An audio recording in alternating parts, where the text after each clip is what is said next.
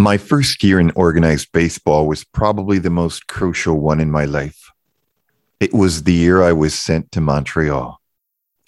My own story, Jackie Robinson.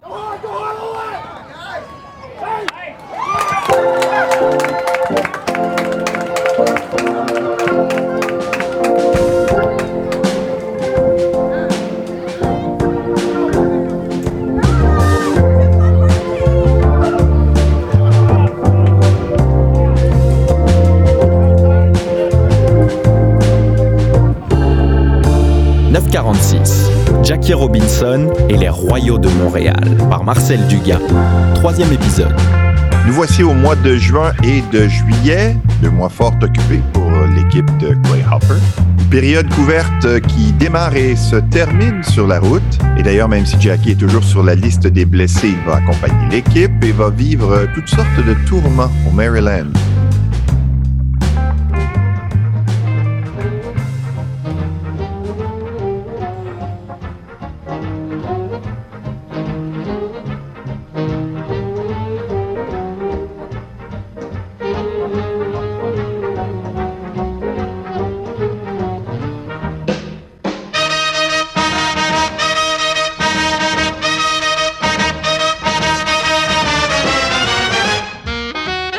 Dire que les Royaux vont très bien sur le terrain, mais que leur joueur de deuxième but, lui, est mal en point. D'ailleurs, 21 euh, jours absent. Faut aussi rappeler, parce qu'on a parlé brièvement, que c'est en juin que Rachel a finalement signé le bail sur la rue de Gaspé et euh, que Jackie l'aurait échappé belle le 7 juin à Baltimore.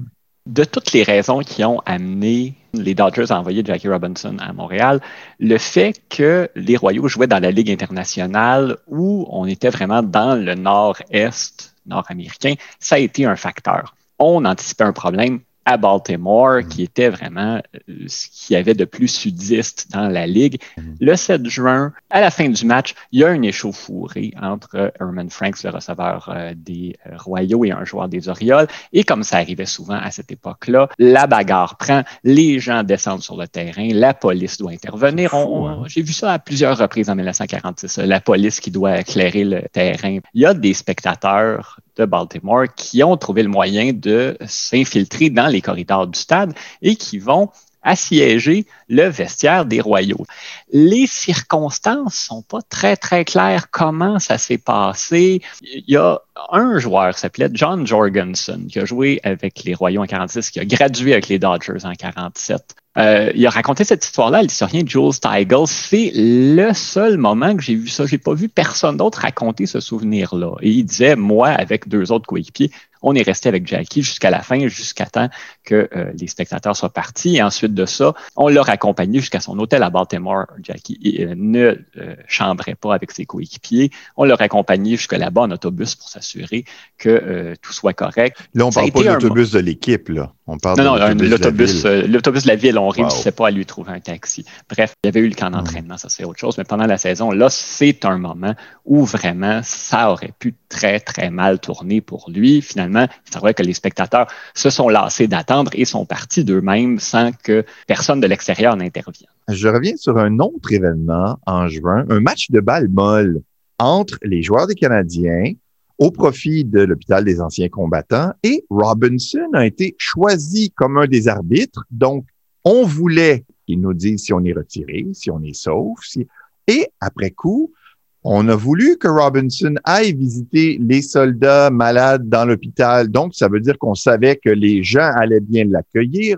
On peut dire qu'en général, à Montréal, ça se passait bien entre les Noirs et les Blancs ou c'est que Robinson était d'une classe à part dans la tête et l'âme des partisans? Il était une grande vedette, il était une rock star, il a été choisi pour euh, ce match de Balmol-là, entre autres parce qu'il était blessé à ce moment-là, il ne jouait pas. Ça a eu une influence dans le choix. Mais évidemment, il se promène sur les étages, tout le monde veut lui parler, tout le monde veut avoir son autographe. Il est une très grande vedette et puis il était l'égal de n'importe lequel des grands joueurs du Canadien qui d'ailleurs était très heureux d'être vu en sa compagnie. On a invité Jackie à, se joindre à un certain nombre de joueurs du Canadien pour jouer au golf. Jackie est un grand amateur de golf. Je ne sais pas si ça s'est fait. It went straight down the middle. Then it started to hook just a wee, wee bit. And that's when my caddy lost sight of it. That little white pellet has never been found to this day. But it went straight down the middle, like they say. Est-ce que lorsqu'on regarde l'histoire des Royaux de Montréal, les 26 points comptés le 9 juin 46 sont le record d'équipe? Pour l'ensemble de l'histoire, ça, j'avoue que ça m'embête. C'est une donnée statistique là, que je ne me suis jamais lancé à, mm-hmm. voir les, dernières années qui ont suivi, là, savoir quels étaient tous les records d'équipe. Mais euh, ils ont effectivement compté 26 points contre l'équipe qui a été leur souffre-douleur tout au cours de la saison, les Giants de Jersey City, donc le club école des Giants de New York, euh, qui, qui ont terminé huitième au classement sur huit équipes, très loin derrière tout le monde. L'occasion est belle, puisqu'on parle de Jersey City, de faire euh, un petit arrêt sur euh, Joe Lewis, puisque euh, Robinson et lui se sont rencontrés, c'était pas la première fois, mais ils se sont rencontrés lors de ce voyage-là. Parle-nous du boxeur, de ce qu'il représentait. Joe Louis, c'était la plus grande star sportive à ce moment-là euh, dans la communauté afro-américaine et quand même par une bonne marge, parce que pendant le camp d'entraînement, on a les euh, journaux de la communauté afro-américaine qui viennent couvrir le camp d'entraînement de Jackie. Il gradue avec l'équipe. On vient couvrir les premiers matchs de la saison. Mais ensuite de ça, ben, désolé Jackie, euh, il faut aller couvrir le camp d'entraînement de Joe Lewis qui va affronter Billy Conn au Yankee Stadium en juin. Et on était là, minute par minute, seconde par seconde, à suivre son, le camp d'entraînement d'un boxeur. Il y a des choses plus excitantes que ça dans la vie, à mon avis. Mais il était une grosse star qu'on ne pouvait rien manquer. Les lecteurs voulaient avoir tous les menus détails de ce qui se passait. Et effectivement, Jackie, qui était blessé alors que l'équipe, le camp d'entraînement se faisait dans le New Jersey, Jackie s'en va au camp d'entraînement en question rencontrer Joe Louis. D'ailleurs, ça a donné une photo très célèbre où Joe, ah euh, Joe Louis avec un, un bâton de baseball Jackie Robinson avec un gant de boxe dans les ah, mains. C'était une époque assez étrange où les États-Unis comptent beaucoup sur les athlètes afro-américains pour montrer la supériorité de leur régime, de leurs idées, de leur façon de vivre sur l'Allemagne nazie et ses politiques racistes. Mais par contre, autant on se fie sur Jesse Owens, qui a été triomphé aux olympiques de Berlin en 36, Mac Robinson aussi, le frère de Jackie, qui a gagné une médaille d'argent à ces mêmes Jeux. On se fie beaucoup sur Joey Lewis, qui va euh, boxer contre Max Schmeling, le champion allemand. Mais la communauté noire, ben, on continue de se faire lyncher, d'avoir beaucoup de problèmes à voter, à exercer nos droits les plus fondamentaux. Et beaucoup d'Afro-Américains vont aller combattre aussi et revenir. On a été combattre pour la démocratie, pour la liberté et on revient chez nous et on est des citoyens de euh, troisième zone. Mhm. Il y avait un très, très gros paradoxe.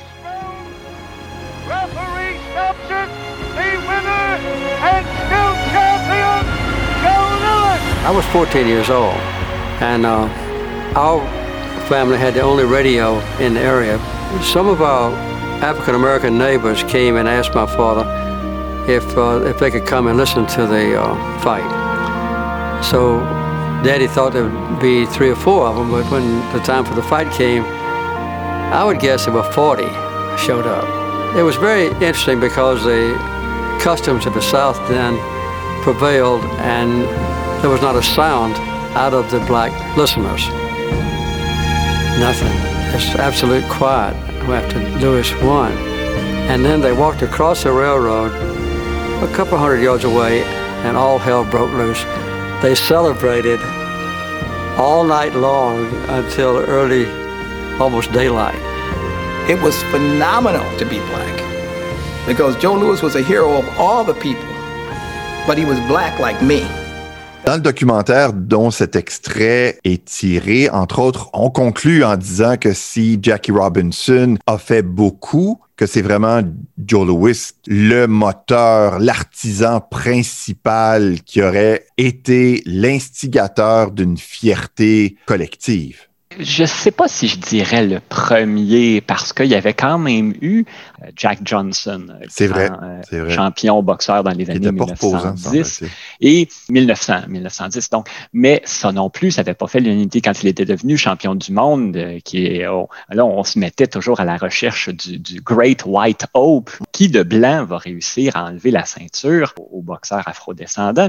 Et ça aussi, ça avait suscité une, une grande fierté dans la communauté afro-américaine, même si Jack Johnson n'était pas un exemple qu'on voulait suivre. C'est ça, les, gérants et les gens disaient à Lois, gagne, mais n'est pas la conduite, les fanfaronnades de Johnson parce que ça nous discrédite. Semble-t-il qu'on n'était pas nécessairement, même en tant que personne de race noire, toujours à l'aise avec celui qui nous représentait euh, lorsqu'on pense à Jack Johnson les gérants, entre autres, de Joe Louis, lui ont toujours interdit d'être vu en public avec des femmes blanches parce que le problème dans les relations raciales, dans toute cette structure de racisme-là, le sexe est toujours présent là-dedans. La question de défendre l'honneur de la femme blanche, c'est toujours un problème. Jack Johnson avait eu des épouses et des concubines blanches. Il va d'ailleurs être persécuté par la justice, en bonne partie pour cette raison-là. On disait à Joe Louis, surtout, il faut pas que tu ressemble à Jack Johnson d'aucune manière. Contente-toi de boxer, de gagner des matchs, de baisser la tête, etc. On a repris un peu cette même idée-là sans aller aussi loin. Une des premières questions que Brent Rickey lui a posées avant de l'engager, c'est de lui dire est-ce que tu as une fiancée, est-ce que tu as mm-hmm. quelqu'un? Si Jackie avait dit non, je suis célibataire, euh, je courrais et tout ça, ça c'est moi qui le dis, mais il y a des chances que le choix se serait porté sur quelqu'un d'autre. Puis c'est sûr que s'il avait eu un faible pour les caucasiennes, là, je peux vous assurer que Jackie Robinson n'aurait pas été choisi. Le mois de juin pour les Royaux se terminait avec un dossier de 47 victoires et 25 revers, 5 matchs en tête devant Syracuse.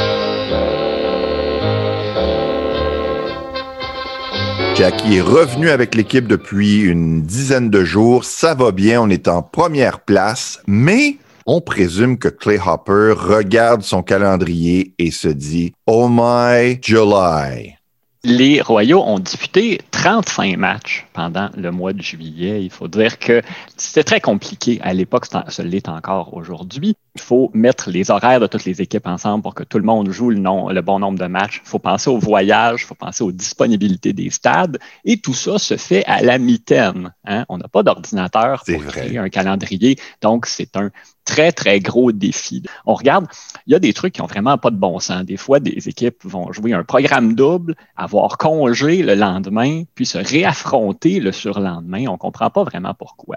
Mais bref, ça donne des séquences assez étranges, surtout quand on ajoute les nombreux programmes doubles qui se greffent là-dedans. Et ça fait que par exemple, les Royaux en 46 ont commencé le mois de juillet en jouant 11 matchs en 7 jours dans trois villes différentes. Mais c'était ça, jouer au baseball professionnel à l'époque. On était toujours à la merci des horaires de train. Donc, ce qu'on voyait très souvent dans le baseball d'autrefois, c'était un match qui commence, et c'est arrivé à un certain nombre de reprises justement pendant le mois de juillet. On commence un match, on arrive en septième, huitième manche, c'est l'égalité mais on doit arrêter la partie parce qu'on a un train à prendre. Sinon, on va forcer l'annulation du match du lendemain et on n'avait pas de marge de manœuvre par rapport à ça. C'est vraiment on la peut présumer qu'il y avait quand même une convention dans la tête des spectateurs, un peu comme la pluie aujourd'hui. On sait que ça peut arriver. Donc, en écourtant un match, ça nous permet quand même de vendre des billets dans le match du lendemain sans avoir à rembourser ceux d'aujourd'hui. Tandis que si on décide de compléter le match et de retarder le départ et d'annuler celui de demain, on vient de perdre la vente de billets du lendemain. Par contre, ça ne veut pas dire que les partisans étaient nécessairement toujours très contents de cette situation-là. Parce que. Pensons au 9 juillet. le 9 juillet, exactement. Donc, les Dodgers de Brooklyn ont profité de la pause du match des étoiles, et je mets pause entre guillemets, pour aller disputer des matchs contre leurs deux clubs écoles du Québec, c'est-à-dire les Royaux de Trois-Rivières et les Royaux de Montréal C'est ce qui est arrivé ce soir-là. Il y a plus de 16 000 spectateurs au stade de Lormier qui viennent voir le match Dodgers-Royaux. Arrivé en fin de partie, on n'a plus le temps. Les Dodgers devaient prendre le train pour aller à Chicago. On doit donc interrompre le match, c'est 5 à 5, match nul. Les gens étaient très, très fâchés de ça. Tous les gens qui avaient amené un coussin pour s'asseoir, on, a inondé le terrain de coussins de siège et on en a parlé pendant des jours et des jours. Ah oui, hein? Ensuite, oui, les gens étaient habitués, c'était quelque chose de normal. Ça ne voulait pas dire que les gens ne se sentaient pas quand même un peu floués dans un cas comme ça, surtout quand le pointage est nul. Payer pour voir une exhibition comme ça, même si ça compte pas, et on n'a pas de gagnant, est-ce qu'on sait quel était le règlement, à savoir le match doit se terminer tant de minutes avant le départ prévu du train? À ma connaissance, il n'y en avait pas. En tout cas, s'il y en avait un, je jamais, j'en ai jamais entendu parler dans tous les journaux que j'ai vus. Je pense que c'était vraiment, on sait que le train pour se rendre à tel endroit euh, part à telle heure et si on n'est pas là, on l'a raté. Donc, on, a, on, calcule le temps que ça nous prend pour que les joueurs puissent minimalement se changer et qu'on puisse se rendre jusqu'à la gare. Le responsable des voyages dans une équipe à l'époque était un homme très, très affairé parce qu'il fallait toujours garder ça à l'œil. Quand c'était les deux équipes qui doivent se rendre d'un point A à un point B, là, à ce moment-là, ça va. Mais si vous, en tant que secrétaire de voyage, vous faites rater le train à l'équipe et qu'on perd le match demain par forfait, probablement que vous n'avez plus de travail le surlendemain. Donc, il fallait toujours garder un œil sur le cadran. Et bon, euh, quand le match est terminé, c'est terminé.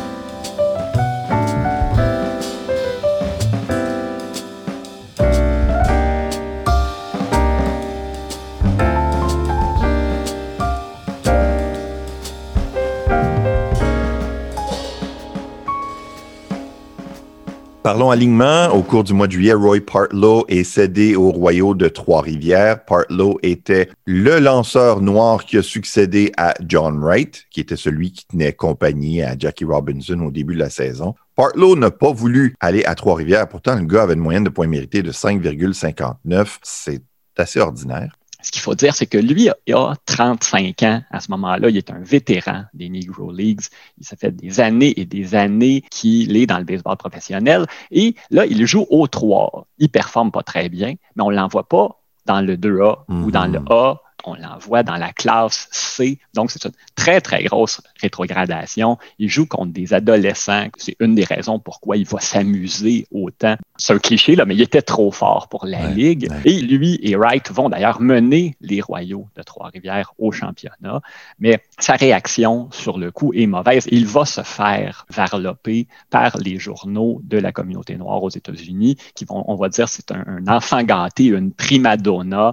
Euh, il faut qu'il arrête de penser seulement à lui. Il faut qu'il accepte la blessure à son orgueil parce que ce qu'on gardait toujours en tête, c'était cette idée-là qu'on avait entretenue que les euh, Afro-Américains, les Afro-descendants avaient pas ce qu'il fallait mentalement pour jouer au baseball. Et là, si dès qu'on les contrarie, à ce moment-là, je boque, je pars en grève, ça amène de l'eau au moulin de ceux qui disaient athlétiquement, ils sont très doués, mais ils n'ont pas l'intelligence nécessaire, ils n'ont pas ce qu'il faut. Mm-hmm. Donc, il va se faire dire par les journaux, là, tu arrêtes de penser à toi, tu penses aux 14 millions d'Afro-Américains qui veulent voir l'intégration du baseball, donc tu fermes ta boîte, puis tu t'en vas où on te dit d'aller combien de fois, dans combien de contextes on a subi et on a dû ravaler simplement pour ne pas causer de scandale, alors que le scandale, c'est ce qu'on leur faisait subir. C'est- C'était, une vie d'humiliation, Ouais. être noir aux Ouais. États-Unis, et bon, euh, pas seulement là,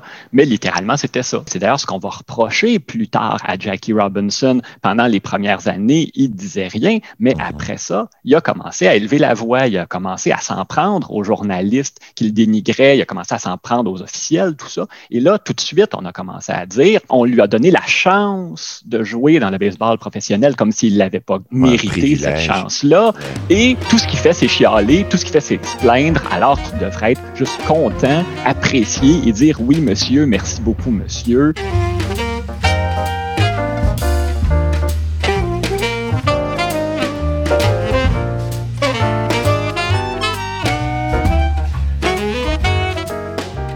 Toujours avec cette situation de rétrogradation, je vois deux problèmes. D'abord, c'est le deuxième joueur noir à être rétrogradé. Est-ce qu'on a commencé à se dire, coudons, sont pas si bons que ça, les gars de race noire? Il y avait ce danger-là. Jackie, en même temps, euh, performe de manière absolument Ouais. extraordinaire. Donc, probablement que ça enlevait de la pression sur Wright et Partlow. Mhm. Mais en même temps, ils étaient là beaucoup pour être l'accompagnateur de Jackie Robinson.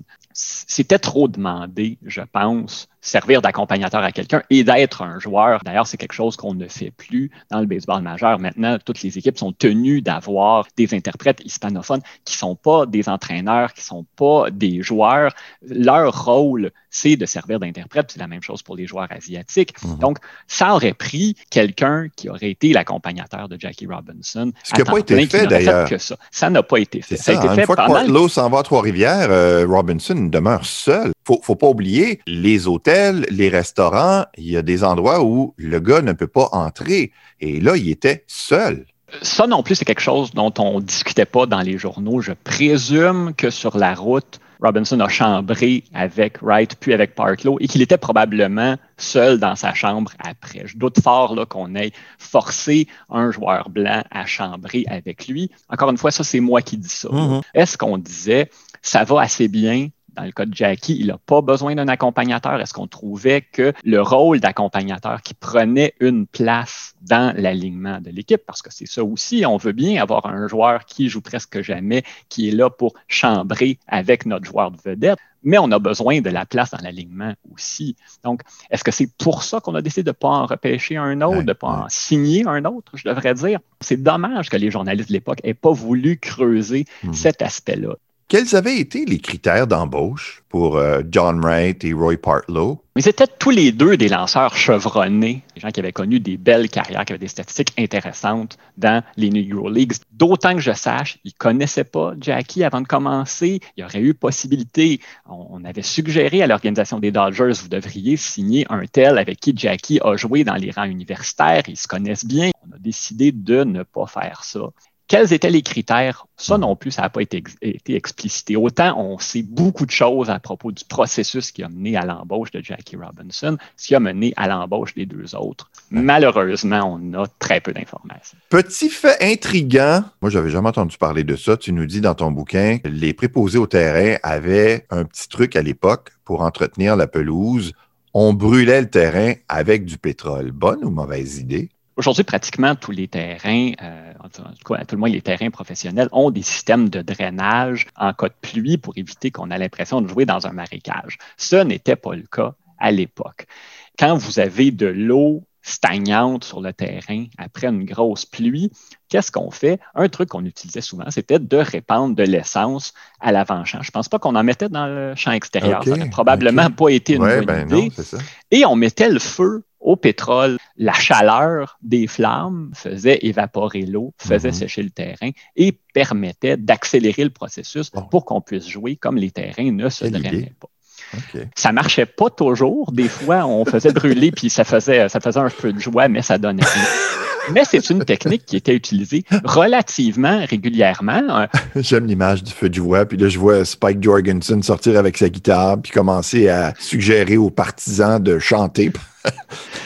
Je ne sais pas si ça se faisait, mais pas. Ça plus tard, on a vu des joueurs justement profiter d'un délai de pluie pour aller glisser sur le terrain, sur la toile. Rick Dempsey ou un, joueur des Auréoles, en tout cas, je me souviens. De... Oui, oui, tout à fait. Donc, euh, le mois se termine alors que Robinson a affiché une moyenne au bâton de 356 avec 19 euh, points produits et 11 buts volés. Pour la saison, ben, il est rendu à 349 de moyenne, 3 circuits, 42 points produits, 76 points marqués, 30 buts. Et les Royaux, eux, ben, ont remporté 24 des 35 matchs. Alors, à la fin du mois de juillet, il semble de plus en plus évident que les succès des Royaux ne sont pas qu'un feu de paille. L'équipe peut aspirer à de grandes choses elle continue de s'appliquer sur le terrain. Dans le prochain épisode, une visite de Charles Trenet, un diagnostic inquiétant et on confirme le titre de la saison régulière. On collaboré à la production de ce balado Marcel Dugas, auteur du livre Jackie Robinson, Un été à Montréal. Co-réalisateur, concepteur, intervieweur, Luc Fortin. Co-réalisateur et technicien audio, Yannick Roberge. Correctrice des textes, Louisanne Leblanc. Je suis Benjamin Marin d'Osreist. Merci de faire connaître ce balado.